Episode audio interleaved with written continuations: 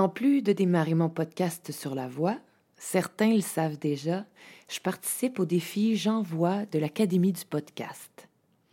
Aujourd'hui, le thème était film et je devais passer une entrevue avec un Européen et un Américain. Comme j'aime bien que tous mes podcasts, même ceux des défis de, J'envoie, traitent de la voix, j'ai décidé de déroger un peu du thème. Je vais comparer un film français avec sa version américaine. Et bien sûr, le film sera à propos du chant. Donc, tenez-vous bien, il s'agit du film Marguerite et de Florence Foster Jenkins. Pour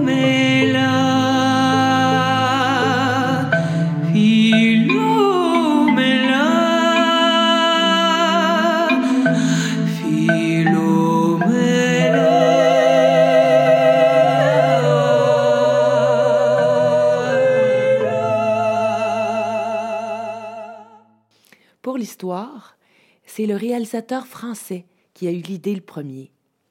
Il a décidé de poétiser l'histoire plutôt que d'en faire un film historique. En réaction, le réalisateur américain en a fait une version plus réaliste. Pour vous mettre en contexte, c'est l'histoire d'une dame riche qui adore la musique et également chanter. Comme son apport financier subventionne la majeure partie des activités musicales de la ville, ben, tout le monde s'accorde à lui laisser entendre qu'elle est douée. La vérité est beaucoup plus cruelle. Elle est incapable de chanter.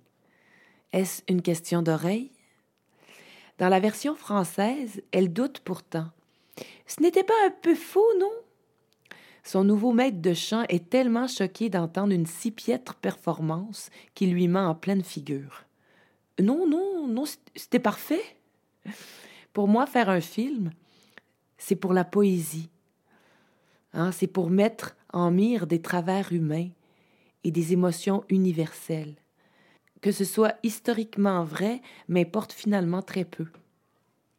Les personnages de Marguerite sont de belles caricatures, attachantes, qui m'ont fait rire. Entendre et voir Marguerite chanter, c'est l'éclat de rire assuré. Bien sûr, le scénario est un peu fantaisiste, je dirais expressionniste. Si la version américaine s'en tient beaucoup plus au fait, les deux versions racontent l'histoire d'une femme à qui l'on ment pour continuer de recevoir son argent. Ce qui est bien étonnant, c'est qu'elle-même ne semble pas entendre que sa voix n'est pas si harmonieuse. La version française conclut avec l'idée que lorsqu'elle chante, elle n'entend plus et qu'au fond, il fallait qu'elle s'enregistre pour s'entendre réellement. La version américaine choisit l'idée que Florence s'est simplement laissée convaincre par les flatteries de tout un chacun. Au moment où elle réalise qu'on lui a menti, elle ne croit plus qu'elle peut chanter. Donc, elle s'est juste laissée convaincre. Donc, elle n'a pas ce qu'il faut pour déterminer si oui ou non elle est bonne chanteuse. Ce sujet me plaît beaucoup parce que ça met en lumière que la voix reste un mystère. Le rapport à l'audition est évident, mais on peut entendre avec justesse et quand même chanter faux. Aussi, beaucoup de débutants me demandent s'ils ont une voix ou s'ils chantent faux. Ben moi, je dirais que si tu le sais pas, il faut surtout travailler d'abord sur l'audition. Pour résumer, il y a des gens qui chantent faux, puis qu'ils ne savent pas. Il y en a qui le savent, qui ne l'ont pas. Il y a des gens qui chantent juste avec conscience. Il y en a qui sont dessus, puis qui ne savent même pas. Et il y en a qui l'ont sans savoir pourquoi. Voilà, j'espère que mon petit commentaire t'a plu, que tu te demandes si tu chantes juste ou que tu souhaites avoir une évaluation de l'état de ta voix, ou encore si tu veux travailler un truc bien précis, je t'offre un rabais à toi, cher auditeur, sur le prochain coaching bilan de ta voix.